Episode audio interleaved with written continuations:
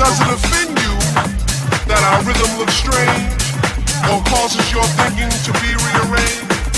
Could it be that you would understand this beat to which we dance more clearly had you been given a chance? So as you struggle to find the feel with your feet, ask yourself, can you dance to my beat?